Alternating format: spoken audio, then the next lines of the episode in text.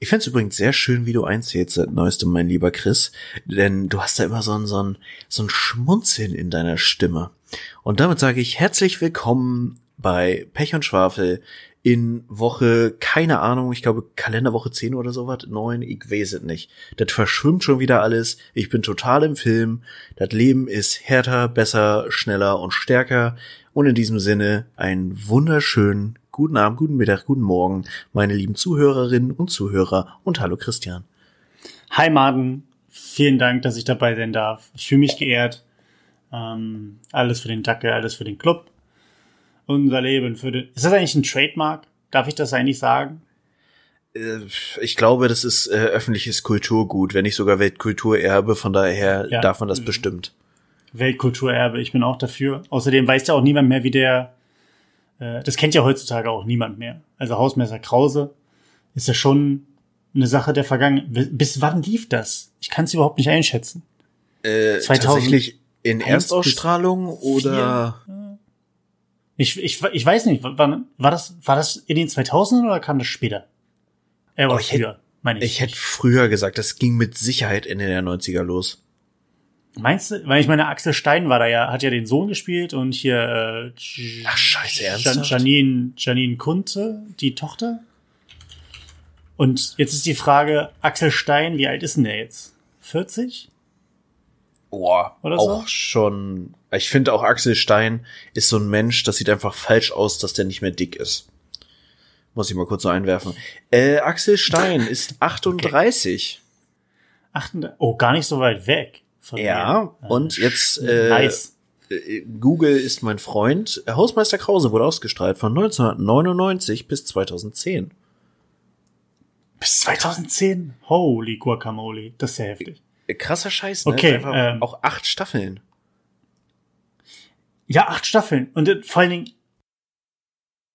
ich kann mich tatsächlich auch nicht mehr an viel erinnern. Ich weiß, es ging einmal darum, dass sie irgendwie äh, dass der Sohnemann beschnitten werden sollte und er das vorgemacht hat mit einem mit einem Bockwürstchen, dass man den Schnippel ja auch manchmal abschneidet. irgendwie, dass es darum ging und er da irgendwie gar keinen Bock drauf hatte, verständlicherweise. Vor allem, weil er ja schon irgendwie in der Serie halt ein Teenager war oder wie so 16, 17 oder irgendwie sowas sein sollte. Mhm. Ähm, ja, aber tatsächlich auch äh, der Hund, Bodo, äh, ein Klassiker. Und der Duck Club sowieso. Äh, also, naja, nichtsdestotrotz, ähm, wir haben mal wieder ein richtig vollgepacktes pa Pamphlet, ein Portfolio, ein äh, Füllhorn, würde ich sagen, an äh, schönen Themen, die wir euch um die Ohren hauen werden. Mhm. Ähm, Martin. Martin, und äh, sonst so? Äh, wie geht's dir denn? Also ich muss, ich muss eine Sache sagen. Ich habe jetzt ähm, zu meiner Schande auch jetzt erst, aber ich habe tatsächlich und ich bin noch nicht durch, aber ich bin weiter als ich vorher war. Wie findest du die Story bisher? Ja? Kann man Dinge rauslesen oder? Ne? Ja. ja. Das ist ein gutes Thema. Nein, Quatsch. Ich habe ähm, ja irgendwann mal Vikings angefangen und aufgehört, weil oh. ich gesagt habe, das ist mir zu viel hin und her, zu viel äh, hier Westeros, nee, wie heißt denn der Scheiß? Wessex. Mhm. Ähm, Wessex hin und Wessex sehen und sterben, so nach dem Motto. Also hin und zurück und dann intern hier, ob du in Hedeby oder in Kattegat bist, ist doch alles unfruchtbares Land, ist doch alles zum und ne? Und ähm, das war mir irgendwann zu doof. Und jetzt gucke ich, habe ich tatsächlich weitergeguckt. Und Spoiler, ich bin tatsächlich äh, jetzt an der Stelle, wo äh, der, der Lotbrock endlich tot ist. Ähm, und ich muss sagen, äh, das war das erste Mal, dass ich wirklich auf ein bisschen was hingefiebert habe. Jetzt so ein bisschen, also es war tatsächlich ein bisschen Spannung dabei. Mhm. Ähm, allerdings muss ich auch sagen, dass es ziemlich unspektakulär geendet ist. Was mich wieder ein bisschen aufgeregt hat, weil es wieder, wieder tatsächlich mich, diese, diese, diese Serie für mich in einem nicht so guten Lichter strahlen lässt. Ich meine, ich mhm. gucke sie gern. Ich will auch wissen, wie es jetzt insgesamt noch jetzt weitergeht und sowas. Aber es ist nicht, dass ich davor sitze und mir denke, oh mein Gott, was passiert als nächstes? Ähm, und wie gesagt, ich, ich gucke die gern, keine Frage. Aber es ist, es ist halt, es ist kein Dark Souls. Es ist, es ist halt nicht. also ich, ich kann es nicht mal genau sagen. Ich kann dir nicht mal genau sagen, was mich an Vikings so fasziniert hat. Ich habe sie, also jetzt gerade kam mir die letzte Staffel bei Amazon, glaube ich, raus. Und damit ging die ganze Saga jetzt auch nach der Geschichte mit äh, Ragnar zu Ende. Aber ich, also für mich wurde die Serie schon unfassbar von Ragnar getragen. Und danach war es halt anders. Nicht unbedingt schlechter, aber auf jeden Fall, es hatte eine andere Färbung, diese ganze Serie. Ich war auch einfach sehr dran interessiert, wie es weitergeht mit den Söhnen Ragnars und wie die ganze Story letztlich dann auch ausgefadet wird, kann man sagen. Mhm. Aber es ist tatsächlich so eine Serie, die ich einfach, ohne genau sagen zu können, warum, ich finde sie einfach cool. Sie ist historisch interessant, sie ist charakterlich interessant, sie äh, ist einfach auch, ich, ich stehe halt auf Wikinger. Es klingt kacke, aber ich find's irgendwie interessant. Ich finde die Kultur auch interessant, ich finde die Religion tatsächlich auch interessant ohne dabei so einen grenzrechten Einschlag zu haben. Ähm, also von daher, ja, hm. es ist eine coole Serie. Ich bin gespannt, was du sagst, wenn's, wenn du dann jetzt auch irgendwann mal durch bist mit der ganzen mhm. Chose. Ich glaube, ich habe sie schon dreimal gesehen. Ich werde sie mit Sicherheit auch noch ein viertes und fünftes Mal sehen. Äh, also mal sehen. Ja. Ja, ich lass, lass mich da tatsächlich überraschen. Ich fand ähm, jetzt so im Nachhinein ähm, zum Beispiel die, die gesamte Geschichte um Ethelston fand ich äh, jetzt im Nachhinein halt besser als zu dem Zeitpunkt, als ich es tatsächlich aktiv geguckt hatte. Aha. Ähm, so Staffel, Staffel 1, 2 und, und 3 waren ja so, ja, hm, okay. Und jetzt, dadurch, dass es ein bisschen weiter ist, oder ne, 3 noch nicht mal, Staffel 1 und 2. Und ähm, jetzt, als das Ganze vorbei war mit dem Kollegen, war es halt, wurde, wurde die Geschichte irgendwie immer noch ein bisschen besser, weil das halt noch ein bisschen mehr Tiefe dem Ganzen gegeben hat. Mhm. Muss aber auch sagen, dass es manche Stränge und auch ähm, Charaktere gibt, wenn da ein Story-Arc aufgemacht wird, denke ich schon so, ach komm, habe ich ehrlich gesagt auch nicht so wirklich Bock drauf, dass jetzt da irgendwie was, was weiter passiert und äh, wenn der 40. Ich weiß, kann man ein Trinkspiel ausmachen, ne? Also je nachdem, wie viele Jahres umgebracht wurden, weißt du, äh, ein Jahr tot, ein kurzer oder so. ähm, aber gut, ja, andere Länder, andere Sitten, andere Zeiten ich fand es halt, wie gesagt, interessant jetzt auch noch, wie viel tatsächlich Ethelston als Mann Gottes und des Glaubens zwischen den beiden Religionen oder Sichtweisen, ähm, dass der irgendwie so ein bisschen der Kleber war, der das Ganze zusammengehalten hat. Auf, mhm. viel, auf seltsame Art und Weise. Das fand ich dann tatsächlich im Nachhinein ziemlich gut. Auch wenn es mich beim Gucken ein bisschen aufgeregt hat, dieses Hin und Her. Ähm, und äh, dass er dann tatsächlich so zerrissen war. Ähm, da sind wir aber nämlich bei dem Thema heute, über das wir beide reden wollen und wo wir jetzt quasi ziemlich einen Kopfsprung reinmachen ins kalte Wasser. Ich würde da gerne einen Disclaimer geben. Ich weiß noch nicht, wie ich ihn formulieren soll, aber ähm, sagen wir mal so, es wird eine Mischung aus, wir werden gewisse Dinge spoilen, ähm, wir werden gewisse Dinge als, äh, oder das Gesamte ist natürlich nur unsere Meinung. Ähm, das werden private Themen kommen, persönliche Einblicke. Ähm, und in erster Linie sollten Leute, die sich das anhören, vielleicht das Ganze auch einfach nicht zu ernst nehmen, ähm, da es ja immerhin nur um individuelle Meinungen geht. Mhm. So. Ist eine nicht unerhebliche Rampe, die du jetzt aufgebaut hast, aber wahrscheinlich ist es sogar richtig, äh, das Ganze so anzugehen. Und ich muss auch sagen, ich habe bei dem Thema eine relativ klare prinzipielle Meinung, nämlich das Thema wir bauen die Brücke weiter auf, ist wie dein Penis. Holt's nicht in der Öffentlichkeit raus, red nicht mit anderen ungefragt drüber und zeig's vor allem keinen Kindern. Mit den Prinzipien werden wir jetzt ein bisschen brechen müssen, einfach weil wir über das Thema reden wollen, wobei ich das Thema auch ein bisschen in einen Kontext betten möchte. Mhm. Bette es. Nein, also äh, lange Rede, kurzer Sinn. Ähm, ich habe beschlossen, eins der teuersten Abos meines Lebens und meiner laufenden Kosten zu kündigen. Ich werde mich in die Gottlosigkeit begeben und aus der Kirche austreten. Äh, tatsächlich habe ich das auch seit bestimmt schon drei Jahren oder so vor. Also relativ klar, seitdem ich äh, Vollzeit arbeite und ein halbwegs erwachsenes, äh, oberflächlich betrachtetes Leben führe. Und das Geld, was da so monatlich halt abgeht, schon gar nicht mal so wenig ist. Hm. Ja. äh, als konsequenter Sozialphobiker ist meine Hemmschwelle dabei einfach gewesen, dass ich lange Zeit in Hannover dafür telefonisch einen Termin machen musste beim Standesamt.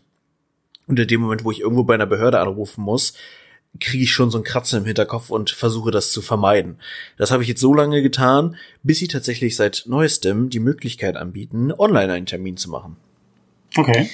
Das habe ich jetzt gemacht und habe, glaube ich, irgendwann Ende März einen Termin, um dann offiziell äh, mein Abonnement der Kirche zu kündigen. Und das Ganze hat aber auch einen gewissen Hintergrund, auch äh, tatsächlich relativ tagesaktuell. Zum einen hat meine wundervolle Workwife äh, den gleichen Schritt jetzt gerade gemacht mit ihrem Freund. Und irgendwie kamen wir da nochmal drauf. Und B, war das jetzt auch Thema in mehreren Podcasts, die ich regelmäßig äh, höre. Zum einen äh, der sehr zu empfehlende Podcast Ich hab dich trotzdem lieb mit Olli P. und äh, Andreas Loff. Kann ich empfehlen. Mhm. Die haben darüber gesprochen. Auch so ein bisschen mit dem Grundtenor und der Grundfrage, wir haben gerade die krasseste Pandemie aller Zeiten und Kirchen haben einfach scheiße viel Geld. Also, ne, ich meine, wir bezahlen irgendwie alle einen Teil davon und ich find's auch echt seltsam, dass äh, im Grunde die deutsche Bürokratie der Schuldeneintreiber der Kirche ist, weil es ja einfach über das Finanzamt läuft. So, den Status muss halt erstmal haben. Aber ey, im Sinne von Nächstenliebe, Religion und Kladderadatsch was, wo war die Kirche in den letzten Jahren? So, also vor allem jetzt im letzten Jahr mit dieser ganzen Geschichte und so. Äh, und warum können die jetzt nicht einfach mal sagen, hier, yo, alles klar, wir haben eh gerade ein bisschen Kohle über, wir renovieren mal nicht äh, fünf neue Kathedralen mit Blattgold, sondern wir kaufen einfach mal selber ein bisschen Impfstoff und verteilen den an Leute, die es wirklich brauchen. So, nur mal als eine Idee. Genau. Also äh, zum einen war es da, zum anderen kam auch beim wundervollen Podcast Apokalypse und Filtercafé mit Mickey Beisenherz das Thema Religion mit einem ähnlichen Grundtenor. Und dann bin ich doch irgendwie jetzt zum Entschluss gekommen, jetzt machst du das Ganze mal dicht und äh, ja. Deswegen wollen wir jetzt mal so kurz so ein bisschen sprechen, wie hältst du es denn mit der Religion, mein lieber Christian? also, ausnahmsweise mal ein kleines Thema aufgemacht. ähm, mit der Religion, es ist so, ich bin na, nicht wirklich zwiegespalten, das kann man nicht sagen. Ich bin irgendwie ein bisschen zu sehr, obwohl man auch nicht sagen sollte, dass, dass Wissenschaft und Religion sich irgendwie ausschließen. Also ich meine, es gibt genug Wissenschaftler und Wissenschaftlerinnen, ähm, die dann doch einen sehr spirituellen und religiösen Einklang äh, bzw. Einschlag hatten ich, für mich persönlich ist es dann aber tatsächlich doch irgendwie so ein bisschen gegensätzlich noch. Ähm, kann man jetzt, sehr, ohne da jetzt zu tief zu gehen, was die Bedeutung angeht, aber für mich ist es tatsächlich so, wenn ich irgendwie an die Wissenschaften und an die, ähm, also Naturgesetze und Naturwissenschaft glaube, ähm, ist dieses Konzept einer, einer höheren Macht, die das alles designt hat, ähm, irgendwie ein bisschen geht verloren. Mhm. Ähm, ich finde allerdings durchaus das Konzept von Religion und das, was Religion ermöglicht hat. Und ich glaube, wir müssen vielleicht auch nochmal den, den, den Unterschied aufmachen, zumindest für uns beide, den Unterschied zwischen Religion und Glauben. Mhm. Ähm, also Religion ist halt das, das, der Rahmen, der da drum gestrickt wird, den das Ganze geframed.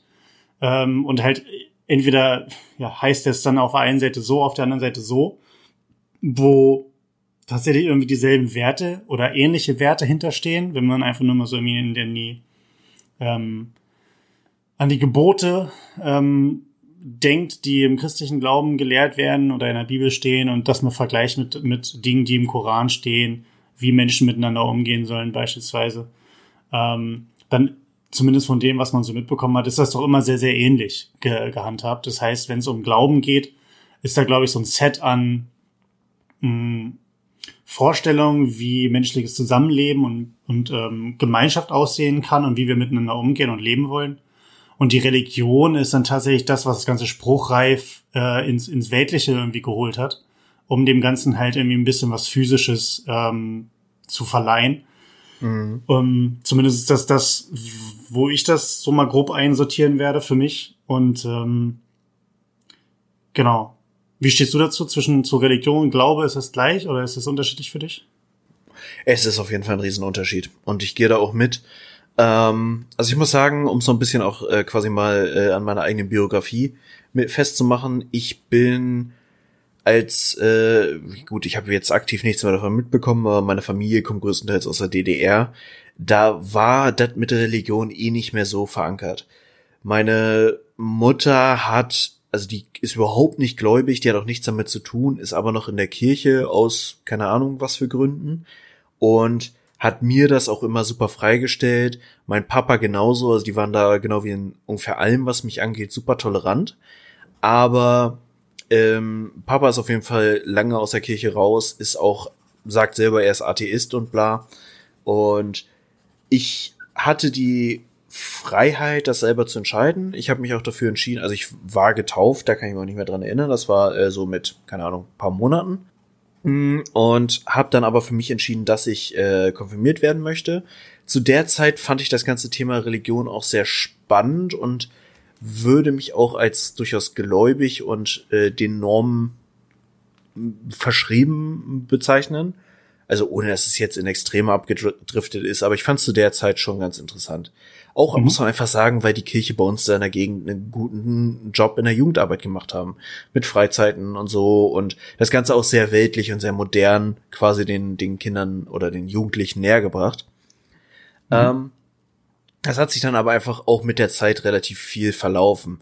Und was mich lange interessiert und auch immer noch interessiert, ist einfach letztlich das Ganze soziologisch, wenn man es so betrachten möchte, von oben zu abstrahieren und zu gucken, was machen Religionen gesellschaftlich mit uns und welchen Einfluss haben sie auf gesamtgesellschaftliche Entwicklung von Kulturen, von Ländern und letztlich von der ganzen Menschheit gehabt. So von den ganzen ne negativen Faktoren mal abgesehen, kann niemand in der westlichen Welt sich davon lossagen, dass bestimmte Dinge einfach auf Religion beruhen. Bestimmte Dinge, wie wir miteinander umgehen, bestimmte Traditionen, bestimmte Alltagsansichten, bestimmte gesellschaftliche Wertesysteme.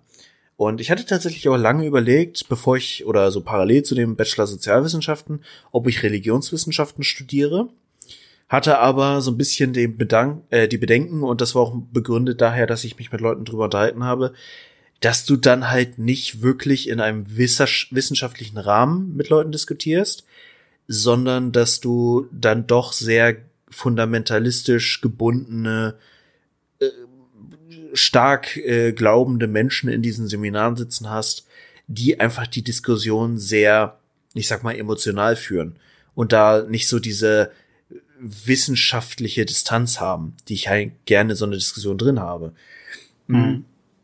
Davon abgesehen, äh, ich würde nicht mal sagen, dass ich komplett ungläubig bin. So, irgendwo ist schon ein Teil von mir, der denkt, irgendwas muss es da oben noch geben.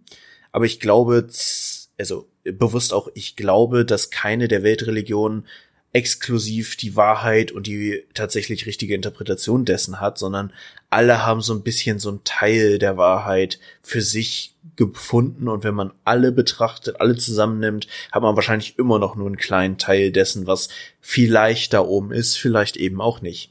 Deswegen, mhm. ich, ich finde, Christentum hat irgendwie interessante Ansätze, äh, ich finde, der Islam hat super interessante Ansätze. Ich finde aber auch Buddhismus super spannend, was ja quasi von dieser Gottfigur abweicht. Ich kann mich sehr für dieses multitheistische von äh, Hinduismus oder auch dem der nordischen Mythologie begeistern, einfach weil da der Mensch in seinen Charakter extrem sehr gut repräsentiert wird in verschiedenen Gottheiten. Also ich beschäftige mich schon irgendwie ganz gerne damit, aber ich finde halt auch, und das nochmal, um aufs Prinzip des Anfangs zurückzubringen, ich finde, es ist absolut etwas, was niemand irgendwem anders aufdringen sollte oder da irgendwie wem reinquatschen sollte. Religion sollte was sehr Individuelles sein. So, soll jeder sich seine eigene ja. Meinung machen, sich die Informationen ranziehen und die Meinung und Gebote dahinter ranziehen. Aber Leute, quatscht niemanden in sowas rein. Das geht niemanden etwas an. Und das ist, äh, finde ich auch, aber das ist genau das, was du, äh, was du vorhin oder gerade eben angesprochen hast.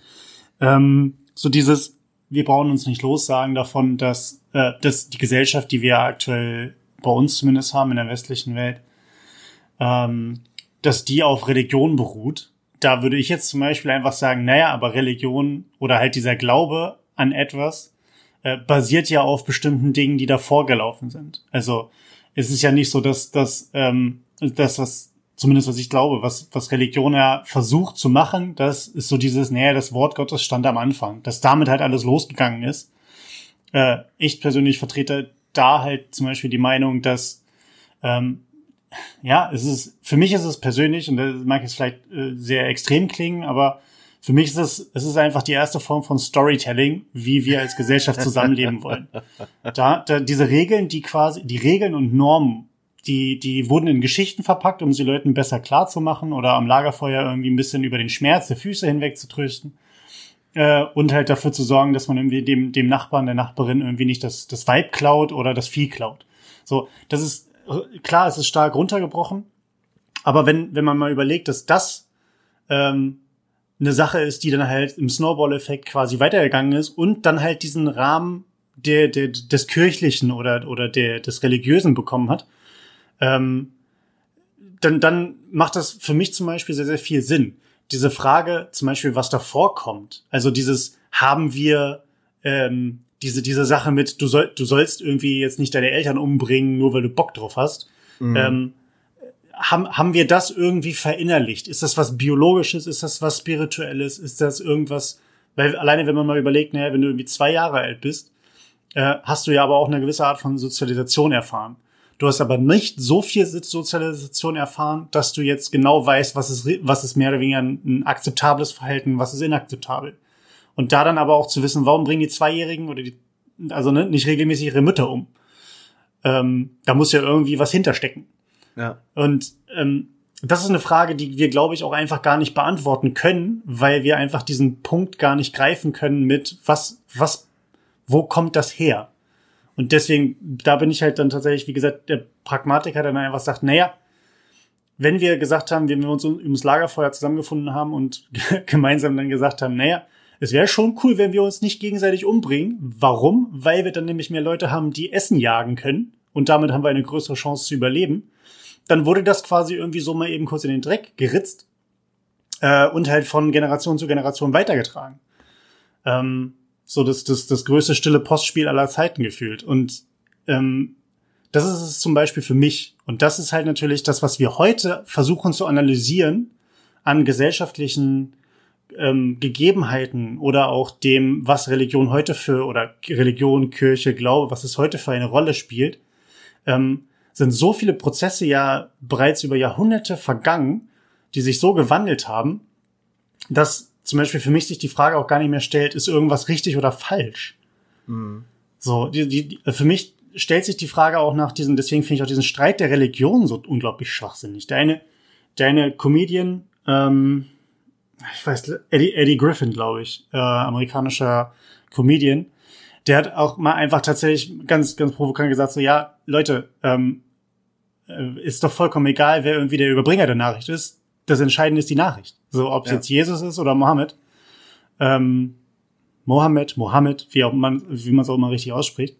Man möge es mir verzeihen. Ähm, es ist vollkommen egal. Wenn die Nachricht ist, du sollst nicht einfach wahllos andere Leute töten, dann tötest du nicht wahllos andere Leute. So. Mhm.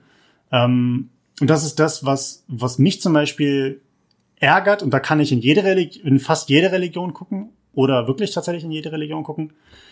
Sobald es in diesen institutionellen Bereich geht, von Glauben und Kirchen und Mann, Mann Gottes oder Frau, Frau Gottes oder wie auch immer, die heilige Jungfrau und was auch immer, wenn es darum geht, dass Menschen glorifiziert werden und anscheinend zum Beispiel eine Nähe zu Gott haben, um dann anderen Leuten sagen zu können, was richtig und was falsch ist, da verlierst du mich komplett.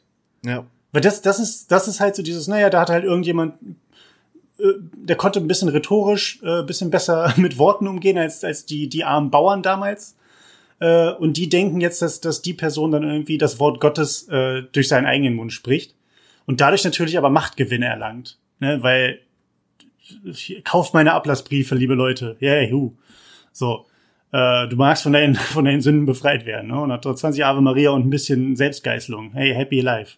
Mhm. Also das ist so, da da hört's bei mir halt komplett auf und da ist neben dem Ganzen und dann höre ich auch auf zu reden, Aber neben diesem Ganzen, was natürlich, was du auch schon angesprochen hast, was Institutionen in der Richtung gut machen, ein, gewisse, ein gewisses Maß an Gemeinschaft, von äh, Jugendarbeit, von, ähm, von Fürsorge, was durchaus, glaube ich, auch aus einem sehr, sehr ähm, guten Grundprinzip heraus entstanden ist, ist aber auch in ganz, ganz vielen Hinsichten einfach ekelhaft geworden und korrumpiert worden, weil so Sachen wie Geld, Macht ähm, und der ganze Kram mit reinspielen.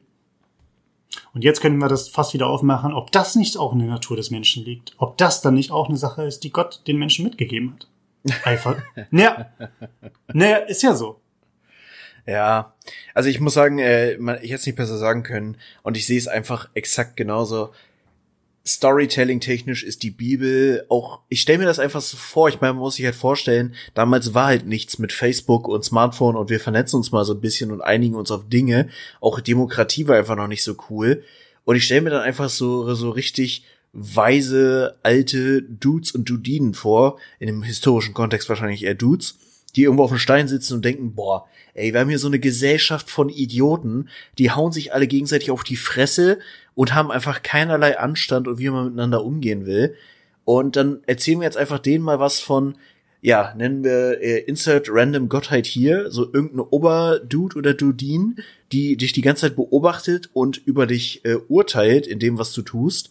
Und wenn du gut zu anderen bist, und ich meine, so auf die Basiswerte, glaube ich, können wir uns alle einfach einigen. So, bringt euch nicht gegenseitig um, klaut euch nicht gegenseitig, achtet auch mal ein bisschen drauf, ob ihr euch nicht gegenseitig mal äh, helfen könnt, wenn es gerade reinpasst. Und ansonsten schiebt einfach eine ruhige Kugel, so nach dem Motto Freiheit endet da, wo die Nase des anderen anfängt. Darauf können wir uns doch alle erstmal einigen. Und die meisten Religionen haben einfach Baseline das als Wertesystem drin. Und da hat doch niemand was dran zu rütteln. So, dass dann irgendwann so Scheiße dabei rauskommt wie, hey, wir bringen jetzt mal unsere Religion zu allen anderen, weil sie einfach die beste ist. So, ja, Pokémon-Theme hin oder her, aber nicht alle müssen die gleichen Werte haben, die über diese Baseline hinausgehen. So, alles andere ist doch einfach erstmal chillig und äh, kann man doch alles irgendwie mal drüber reden und gucken, was auch letztlich Unterschiede für Vorteile bieten.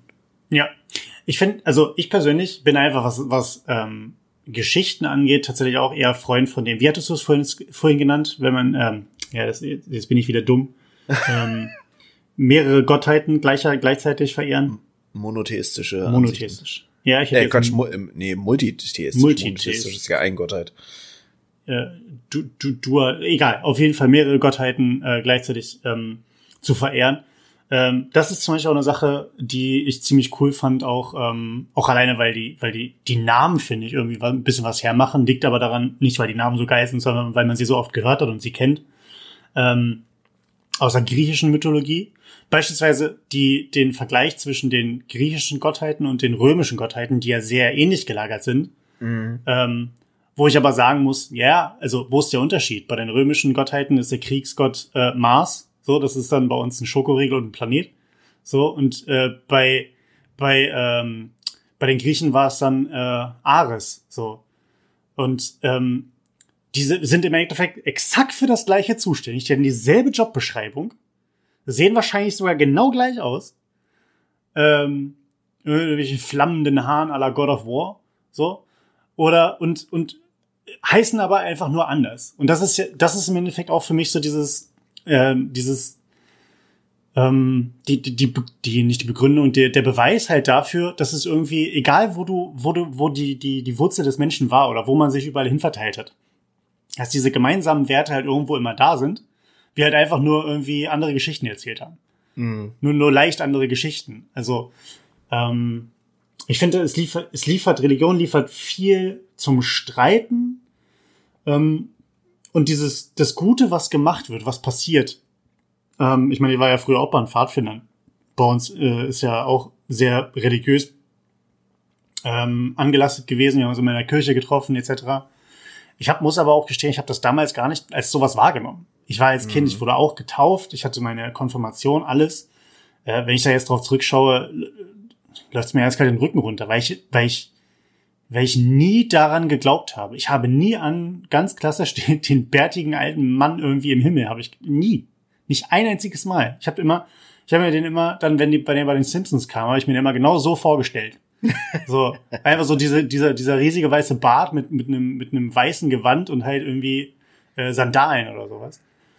Ähm, was ich halt aber tatsächlich sagen muss, was ich liebe, wirklich abgöttisch liebe, sind, wenn Comedians sich über Religion lustig machen. weil es mir, weil es, ich finde, unabhängig davon, ich will ja nicht, dass irgendwelche Leute sich, obwohl es mir eigentlich relativ egal, wenn Leute sich auf den Stips getreten fühlen. ja, nee, ist mir relativ egal. Ich finde es tatsächlich einfach aber immer nur interessant, wie, wie, selbst wenn du die bescheuertste Story aller Zeiten erzählst, die so abstrus ist, wie sie nur sein kann, es ist niemals so abstrus wie die Realität. Und ich finde, die Realität von Religion ist einfach die größte Comedy-Show. Mhm.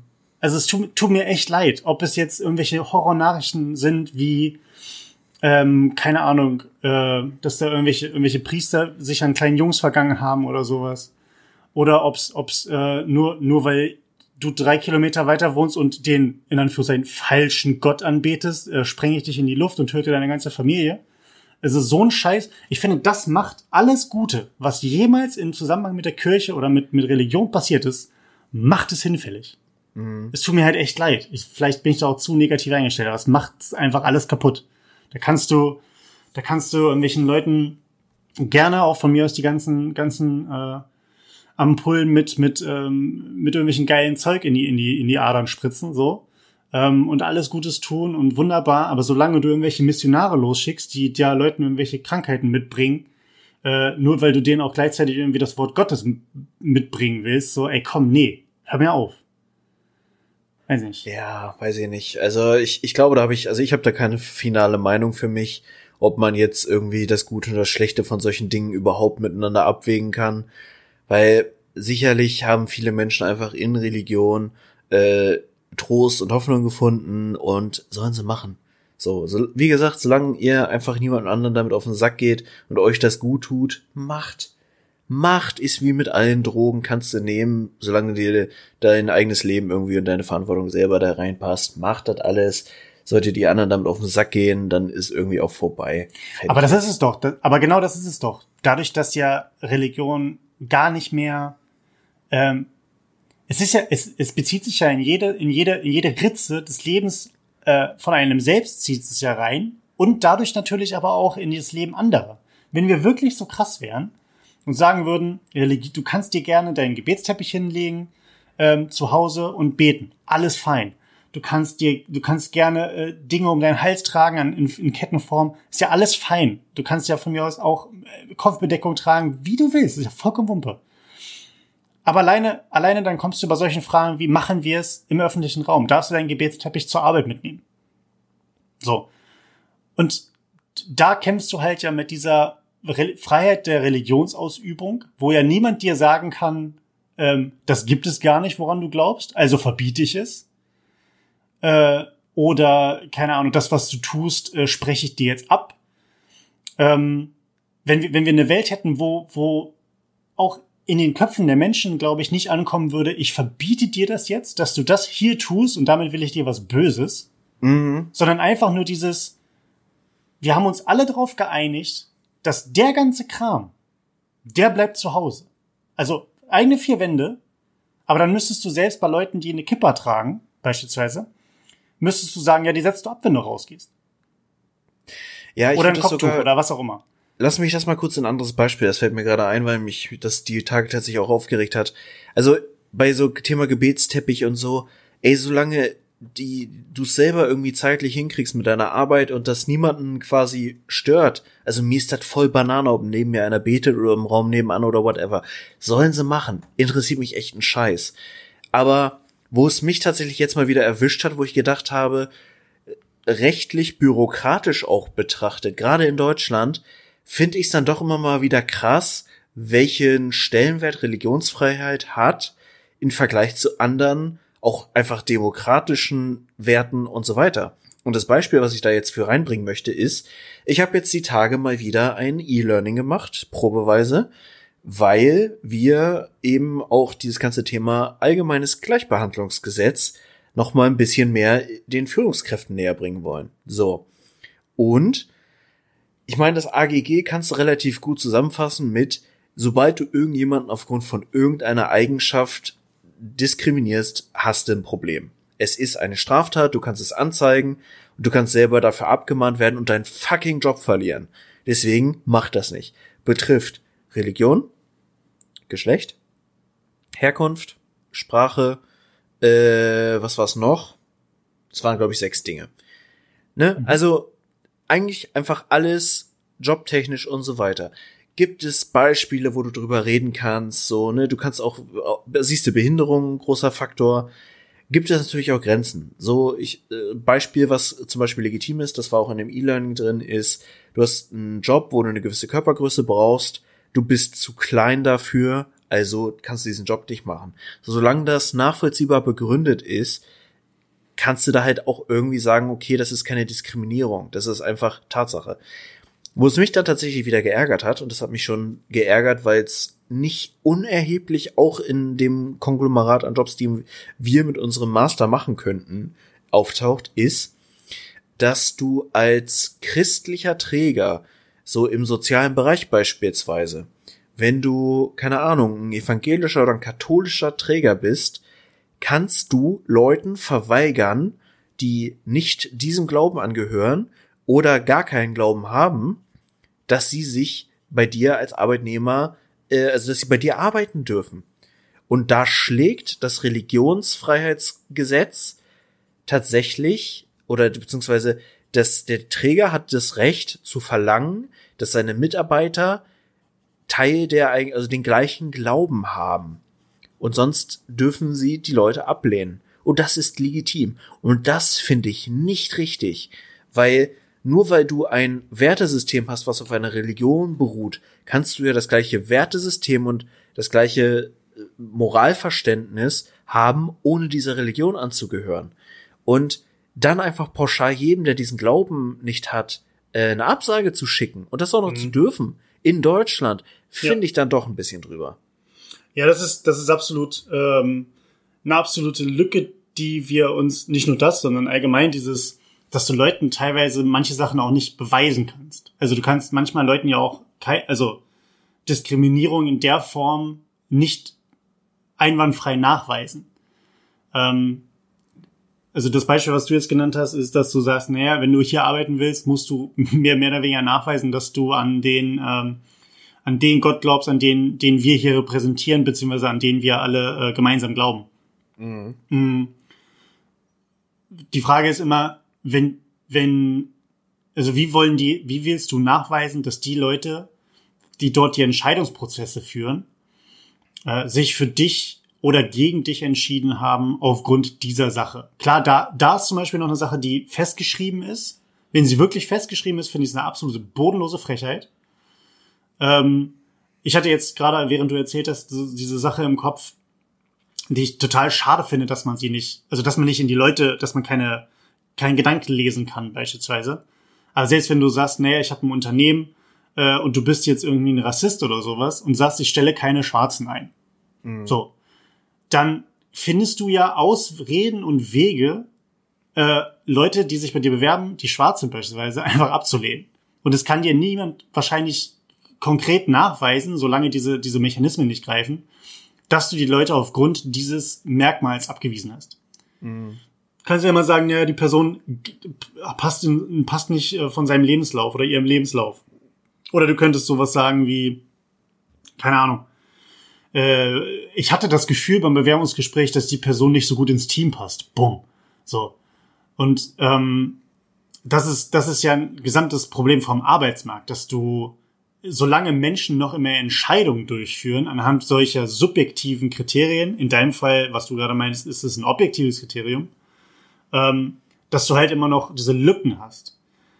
Ich finde, ist durchaus, ich bin ja auch schon irgendwann mal auf dieses Thema gestoßen, dass ähm, ein ehemaliger Arbeitskollege in einem Projekt, wo wir mit Geflüchteten gearbeitet haben, ähm, beziehungsweise mit Geflüchteten und Menschen mit Migrationshintergrund, dass äh, er dann auch gewechselt ist zu einem ähm, kirchlichen Träger mhm. und dann auch äh, nach einem Jahr oder so gemerkt hat, wo er meinte, ja, also er war, war oder ist katholisch, ähm, aber hat halt eine ganz, ganz andere Auslegung von dem Ganzen. Und er meinte halt dann auch äh, in einem Gespräch, als wir uns mal kurz wieder getroffen hatten, dass es ähm, tatsächlich vergleichsweise viel Druck aufgebaut wurde, unabhängig davon, ob er eine gute Arbeit macht oder nicht, mhm. sondern einfach so dieses, äh, das Ganze zu praktizieren. Ne? Also, äh, wenn dann so, ich weiß, ich werde jetzt natürlich nicht preisgeben, wer es und wo das war, aber solche Fragen wie, ähm, wie regelmäßig er denn zur Kirche geht oder ob sein Sohn, seine Tochter denn auch dementsprechend irgendwie demnächst getauft wäre, also ne, getauft wurden und ob das alles passt. Und, ne, also solche Sachen, die sollten in der Arbeitswelt keinen einzigen interessieren, keine Rolle spielen. Mhm. So, es geht halt, und das ist vielleicht so eine Sache, weil in diesem, in dem Beispiel jetzt mit dem, wenn man jetzt sagt, ich, ich stelle keine Schwarzen ein oder eine bestimmte, ich stelle keine Leute mit Kopftuch ein oder sowas, äh, raubt man sich ja, beraubt man sich ja selbst eigentlich dem besten Potenzial an Arbeitskräften, die man kriegen kann. Weil man seinen Pool automatisch schon verkleinert. Mhm. Jetzt wäre die Sache, dass in einer mehr oder weniger gerechten Welt ähm, würde es natürlich sowas gar nicht geben. Aber wenn wir uns nur mal überlegen, den Markt selber, wenn der Markt so wäre, dass dieser Anbieter oder Träger oder wer es auch immer sind, die Unternehmen, das dann einfach, die müssten diese Stelle mit jemandem besetzen, der vielleicht nicht dieses Potenzial hat oder nicht die Fähigkeiten hat, was automatisch ja dazu führen müsste, dass das Unternehmen schlechter dasteht. Mhm. Das ist die ideale Welt. Hast du allerdings nicht, wenn die Kirche hinter dir steht. Ich weiß nicht, ich, ich kenne mich nicht gut genug damit aus, aber ich alleine mein Bauchgefühl sagt mir, dass genau wie die Automobilindustrie die Kirche immer wieder die Kohlen aus dem Feuer geholt werden durch allen möglichen anderen Scheiß. Ja. Die, die Kirche ist so eine Institution, die von, von der Regierung, die da so verwoben ist, die immer wieder rausgeboxt werden würde. Ja, und ich meine, man muss dazu sagen, wir leben ja immerhin in einem Land, wo Kirche und Staat zumindest in Teilen durchaus getrennt sind ja, wir werden von einer äh, regierenden Partei gerade äh, von einer Kanzlerin geführt, die einer Partei angehört, die Christlich-Demokratische Union heißt. Kann man noch mal hinterfragen, ob das so sinnvoll ist in einem Land, wo Kirche und Staat getrennt sein sollen. Aber abgesehen davon bin ich total bei dir und da muss ich dann auch wirklich sagen, ich glaube, du kannst es dir als Unternehmen ja schon nicht mehr wirklich leisten, wenn du eine nachhaltige Unternehmenskultur haben willst, dass du sagst, ja, ich stelle keine Frauen ein und keine Ausländer und sowieso alle mit äh, blonden Haaren sind mir auch sehr suspekt. So, das kannst du dir nicht mehr leisten. So dafür ist der Fachkräftemangel viel zu groß, dass du dir diese Attitüde überhaupt längerfristig leisten kannst. Im Zweifel ist dein Bewerberpool so klein, dass du äh, im wahrsten Sinne so ein bisschen Inzest hast und einfach nicht mehr genug Fluktuation und genug unterschiedliche Perspektiven, weil du ja. damit ja auch so eine gewisse Gleichschaltung deiner äh, Ansichten innerhalb deines Unternehmens hast. Und die meisten sollten inzwischen gemerkt haben, dass unterschiedliche Perspektiven auf Probleme durchaus zu sinnvollen Lösungen führen. So, und insofern meinen, ne? bin ich absolut davon überzeugt, dass sich solche äh, Verhalten auch unternehmerisch oder beziehungsweise innerhalb von Organisationen einfach nicht mehr lange halten können. Ich meine, wir werden andere idiotische Züge in menschlichem Verhalten finden in der Zukunft. Ich glaube, wir sind auch live dabei, vieles davon zu beobachten. Aber ich glaube, solche Themen werden sich dann irgendwann einfach auskaspern, weil der Druck von außen zu groß wird, weil im Zweifel hast du dann einfach keine Arbeitnehmer mehr. Hm. Das ist halt, das ist halt das Ding und das macht mich irgendwie ein bisschen fuchsteufelswild, weil es, ähm, weil es, es gibt immer, immer eine Lobby es wird immer eine Lobby geben. Es gibt immer eine Lobby für diejenigen, die sagen, ähm, wir sind, wir wünschen uns eine, eine, perfekte Welt, wo es keine Diskriminierung und den ganzen Kram gibt, wo es wirklich eine Trennung von von äh, Kirche und Staat gibt, etc., wo, wir das, wo man sich das backen kann. Dann gibt's ähm, dann gibt's halt die Realität, die sagt, das funktioniert so nicht. Wir müssen mhm. irgendwie mit dem jetzt klarkommen und können versuchen, kleinere Veränderungen durchzuführen. Ähm, und zum Beispiel bei, bei, was mir einfach gerade noch als du erzählt hast, durch den Kopf geschossen ist, war das nicht diese, wie heißt denn das Fastfood-Ding in Amerika? Subway. Gute Frage, dieses eine. Ähm, KFC. Äh, Chick-fil-A. Chick-fil-A.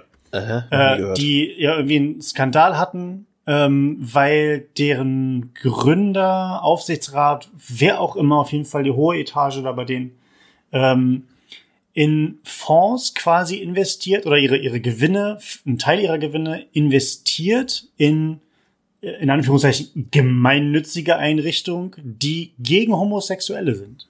Mhm. So. Und das ist halt so das Ding, wo man sich denkt, es gibt, es gibt alleine einen Fonds oder eine Einrichtung, die sich dafür einsetzen, homosexuelle Menschen zu diskriminieren.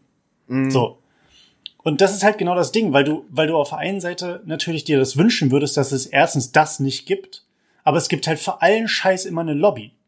So. Und dadurch kannst du sagen, ich bin, ich bin pro Kirche, aber ich bin auch gegen Kirche. Das heißt, du, du, du hast diesen, du hast dieses, dieses Tauziehen nicht nur und unterhalb der Religion, ähm, sondern du hast dieses Tauziehen einfach auf allen Ebenen. Und mhm. dadurch, dadurch passiert irgendwie, finde ich, nichts. Also, ich weiß nicht. Klar, die Kirche hat sich auch ein bisschen verändert. Die sind jetzt auch super hip und digital. So. ähm, keine Ahnung. Dem, demnächst gibt's nicht den ganzen. Also, oh, hieß das nicht äh, Hour of Power? Was irgendwie in meinem Fernsehen lief? Keine so Ahnung. Ich will's nicht wissen, ehrlich okay. gesagt.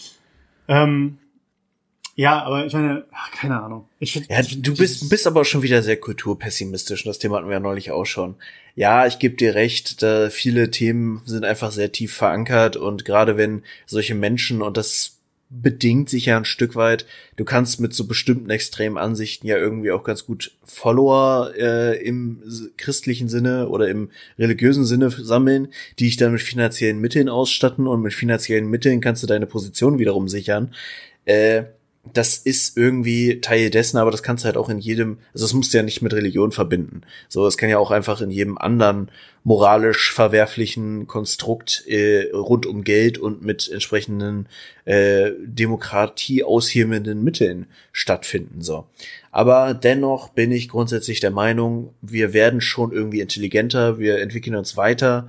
Und deswegen bin ich auch so großer Fan von dieser Generation, so ein, zwei Generationen nach uns, so die, die gerade so 16 bis 18 sind, die einfach viel mehr in dem Problem und mit dem Bewusstsein für Probleme unserer Gesellschaft groß werden, die Fridays for Future gründen, die irgendwie auch darauf hinweisen, dass man Nachhaltigkeit fördern muss, dass man sich Energieausstiege, Ausstiegsszenarien überlegen muss.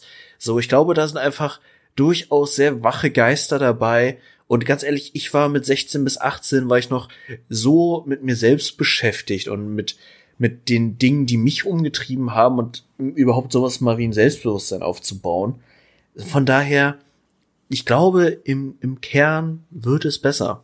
So schlimm ist es gar nicht.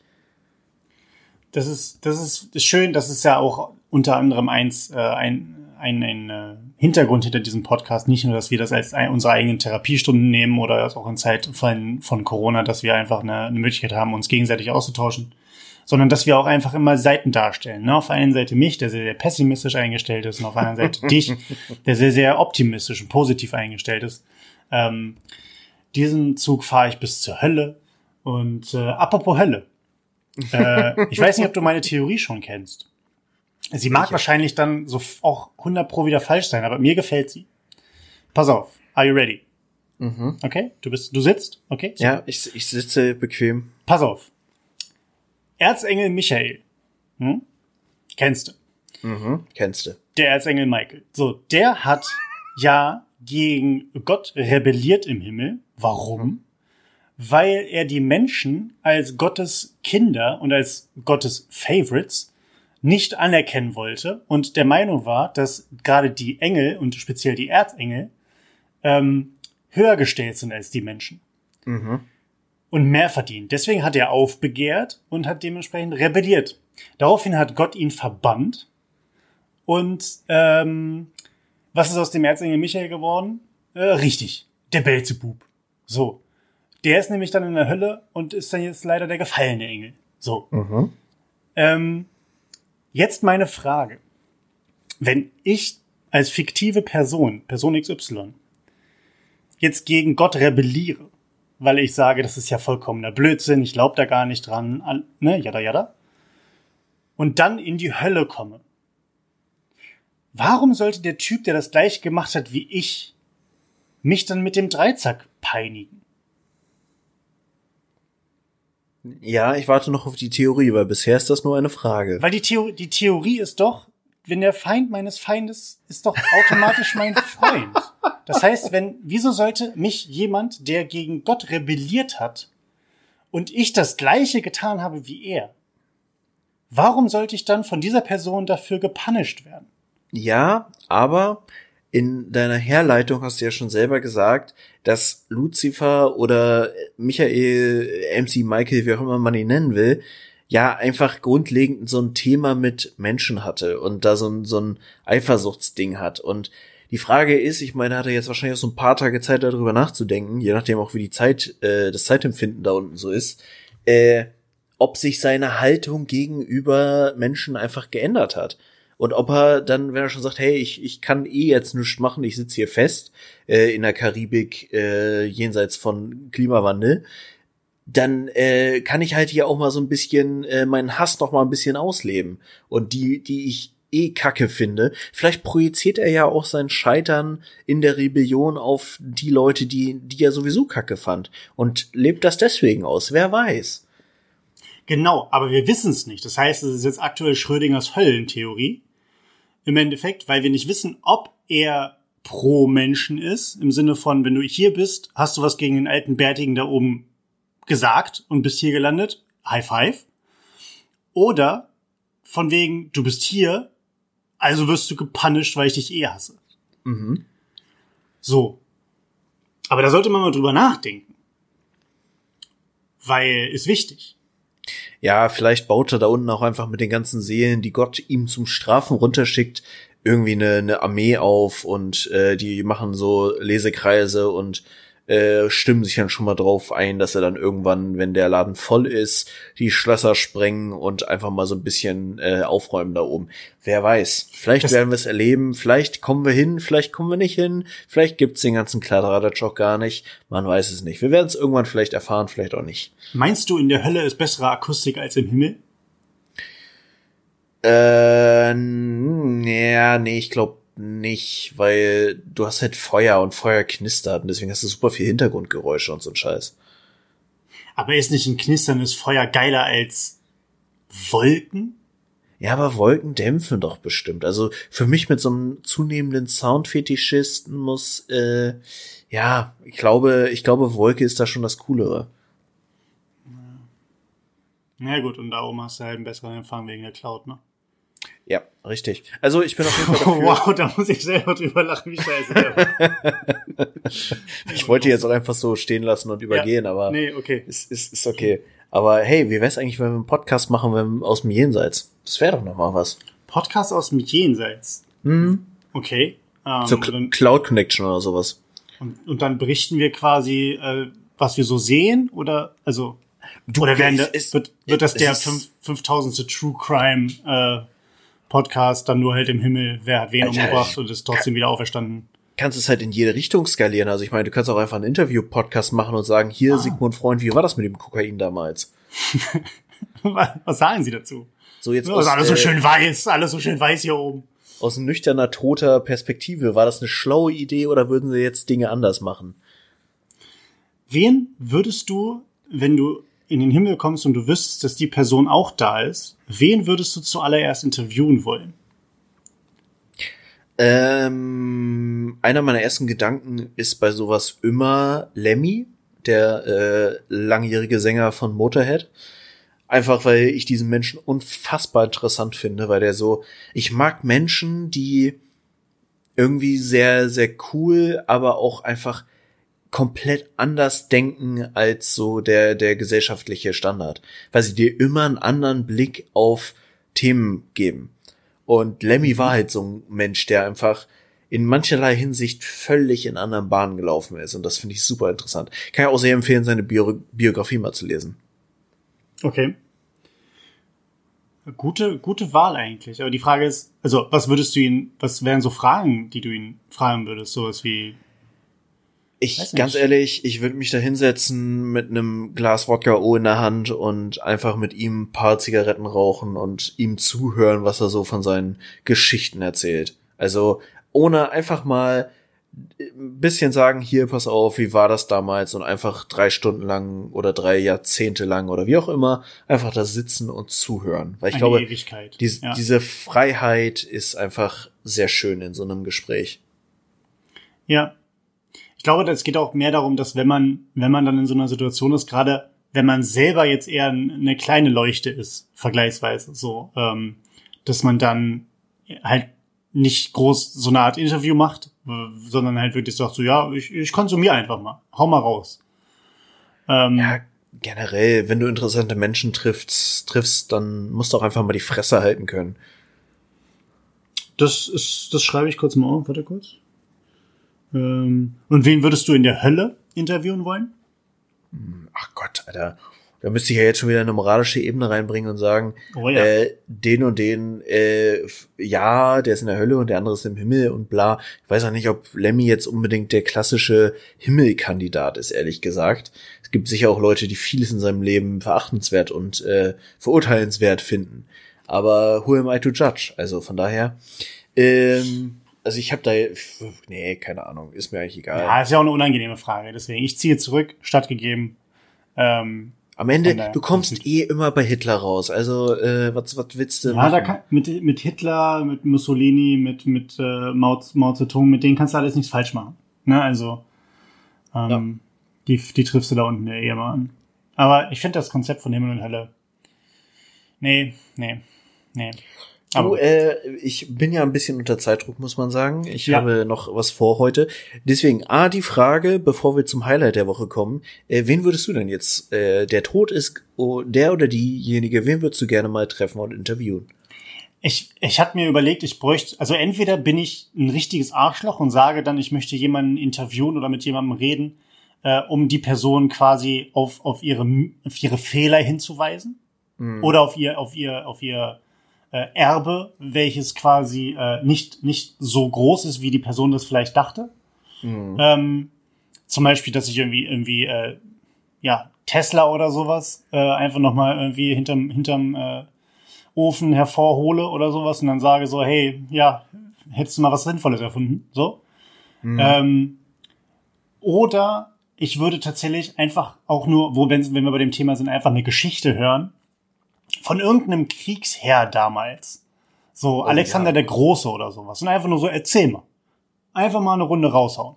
Mhm. So, auch, auch einfach so dieses, ähm, mit dem, mit dem Wissen, was man selber ja von heute hat, um wie, wie Gesellschaft allgemein funktioniert, wie das abläuft.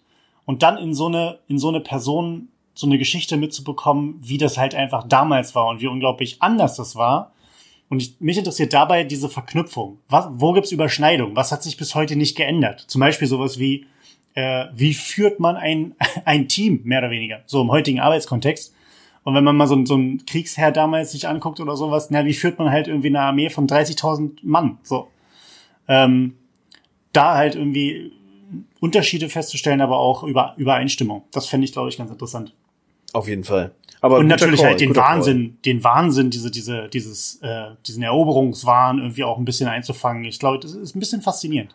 Mhm. Er, erschreckend, aber faszinierend. Deswegen, das wäre so meine Wahl. Wahrscheinlich. Aber hey. Wir kommen da eh nicht hin. Wer weiß. Vielleicht gibt's ja doch irgendwann Zeitmaschinen und wir haben doch nochmal die Gelegenheit. Aber Zeitmaschinen können wir uns nur leisten, wenn äh, wir mit der Tiertrivia noch mehr Patreons ranholen können. Dafür bräuchten wir erstmal einen Patreon-Account, aber das ist ein anderes Thema. Aber im Vergleich, im Vergleich dazu, wir haben zwar keinen Patreon-Account, aber wir haben Tiertrivia. Ähm, nice. Richtig geile Überleitung, ne? Ähm, God, godlike. Ja, holy moly. ähm, Folgendes, Martin. Du kennst das, welches ist für dich das heiligste Tier, welches es gibt auf der Welt? Oh, Richtig. Die gemeine Stadttaube. Ah, okay. Ganz genau evolutionär gesehen auf jeden Fall ein Gewinner. Äh, auf jeden Fall ein Gewinner der, der, der Verstädterung. Nein, äh, sowohl Gewinner als auch Verlierer. Denn äh, Tauben.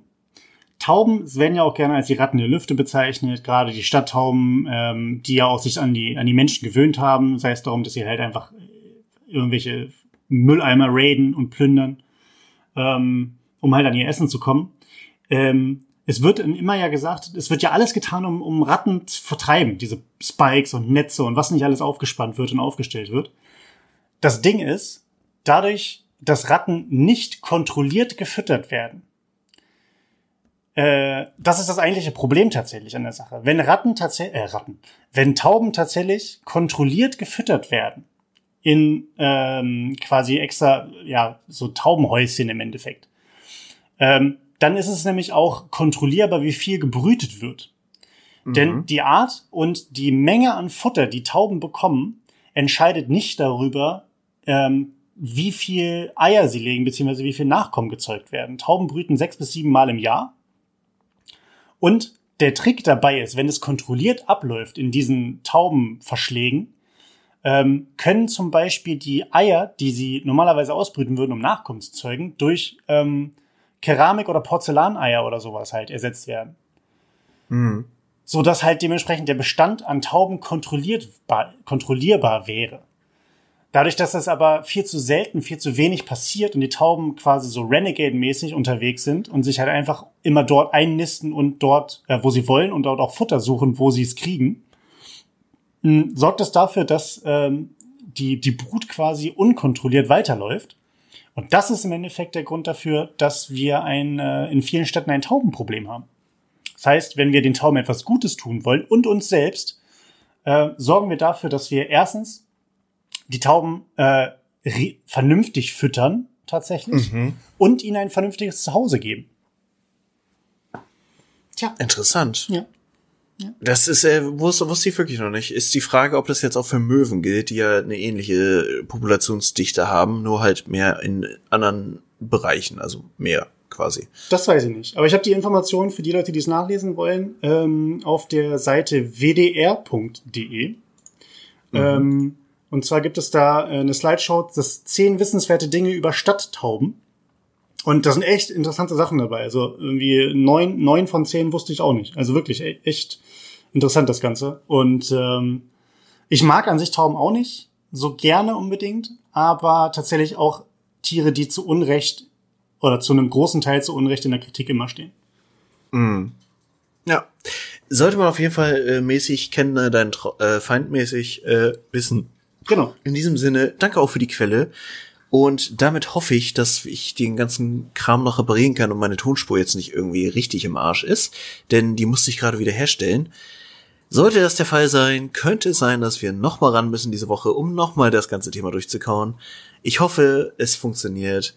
Und Chris, ich bedanke mich für dieses Gespräch. Es war cool, hat Spaß gemacht. Ja, fand ich auch. Und äh, viel Glück da draußen, viel Spaß, bleibt sauber steck das Portemonnaie, Schlüssel, Handy ein und ähm, lass die Tauben in Ruhe. Kondom. Benutzt ein Kondom und lass die Tauben in Ruhe. Ganz genau. In dem Sinne, macht's gut, Leute. Tschüss. tschüss.